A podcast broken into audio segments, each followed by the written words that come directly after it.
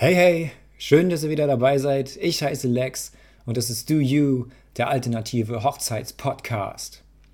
Hier geht es darum, bei der Planung eurer Hochzeit einfach alles zu hinterfragen, sodass ihr eure individuelle, authentische Hochzeit auf die Beine stellen könnt.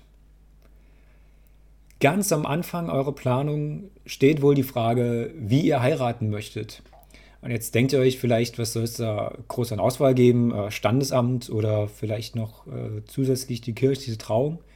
Aber es gibt noch mehr. Zum Beispiel gibt es die freie Trauung, die ihr an einem Ort eurer Wahl durchführen könnt, so wie ihr das möchtet. Das Ganze ist allerdings nicht rechtskräftig, äh, setzt also eine standesamtliche Trauung voraus. Ähm, ich meine, es gibt auch Ausnahmen, wo der Standesbeamte zu gewissen Orten kommt und, und eine Trauung durchführt. Aber ich glaube, das ist eher die Ausnahme. Bei der freien Trauung äh, könnt ihr alles nach euren Wünschen gestalten, so wie ihr das möchtet. Sucht euch einfach einen Trauredner oder fragt, so meine Frau und ich, eure Trauzeugen. Den haben wir da, äh, den haben wir ganz schön was aufgelastet da. Also lasst den beiden ruhig die Wahl, wenn ihr das auch machen solltet. Aber wir fanden es einfach wunderschön, es hat echt gepasst und ja, war richtig genial. Ihr könnt dann natürlich auch an dem gleichen Ort äh, direkt eure Feier starten. Das heißt, kein äh, ewiges Hin- und Hergefahren zwischen Standesamt und eurer Location. Ähm, es ist alles äh, so mit stressfreier. Und wie gesagt, ihr habt die freie Hand, wie ihr das alles macht. In der heutigen Episode soll es aber um Elopements gehen. Ein Thema, das hier in Deutschland meines Erachtens noch gar nicht so auf dem Schirm ist, aber ich glaube, das wird sich bald ändern. Was ist eigentlich ein Elopement?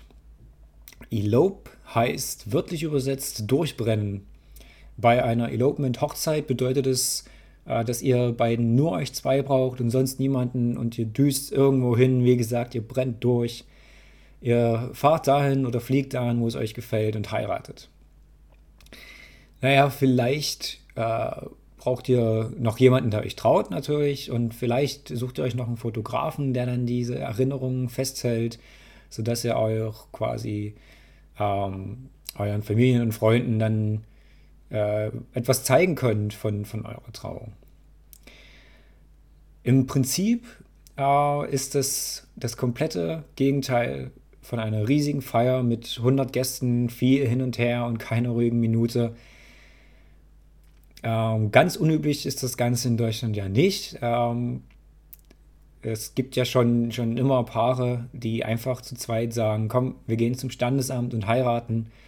Vielleicht noch mit den Eltern im Schlepptau oder eben ganz allein. Ähm, es gibt aber natürlich noch andere Möglichkeiten, ähm, ein Elopement zu machen.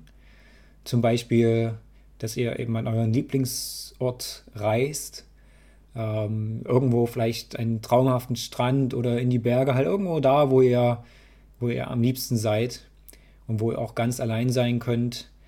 Und dafür braucht es natürlich äh, auch ein paar Vorbereitungen.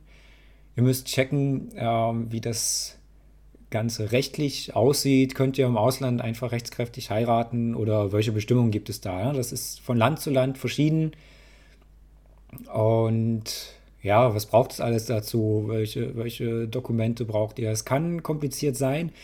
Deswegen ähm, bietet sich vielleicht als Alternative an, hier in Deutschland einfach zu zweit standesamtlich zu heiraten und das Elopement dann gar nicht so als, als offiziellen Akt durchzuführen, sondern vielmehr als wirklich gemeinsames Ritual das Ganze zu machen. Ja, dass es halt wirklich ihr beide seid und ähm, ihr gebt euch euer Versprechen nochmal an eurem, an eurem Lieblingsort, wo ihr am liebsten seid.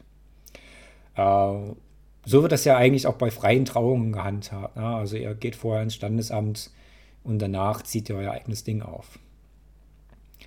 Das Wichtigste meines Erachtens an einem Elopement ist, dass ihr euch Gedanken macht, ob ihr das Ganze wirklich komplett allein durchziehen möchtet oder ob ihr zumindest die besten Freunde oder eure Eltern mit einbezieht.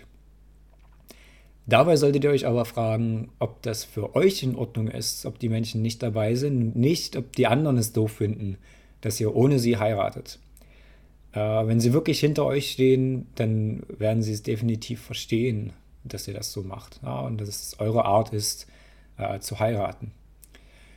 Sie werden vielleicht traurig sein, nicht dabei sein zu können, aber sie werden euch dann definitiv kein schlechtes Gewissen machen. Außerdem steht ja einer gemeinsamen kleinen Feier äh, nach eurer Rückkehr auch nichts im Wege. Also trefft euch zum Essen oder ja, macht einfach noch, wie gesagt, eine kleine Feier. Ist ja überhaupt kein Problem. Mich würde brennend interessieren, ob ein Elopement für euch in Frage käme und äh, wo es euch hinziehen würde. Das äh, könnt ihr mir gerne schreiben in den Kommentaren oder einfach per Mail. Äh, gebt mir ruhig mal Bescheid. Okay, das war's auch schon wieder mit dieser Folge. Ich hoffe, ihr konntet etwas aus dieser Folge für eure Planung mitnehmen. Vielen Dank fürs Zuhören. Wenn es euch gefallen hat, dann klickt auf den Like-Button, schreibt einen Kommentar. Das würde mir echt viel bedeuten. Und wenn ihr Fragen habt, äh, die ich in diesem Podcast behandeln könnte, dann immer her damit. Ich freue mich von euch zu hören. Also dann, bis zum nächsten Mal. Ciao, ciao und keep rocking.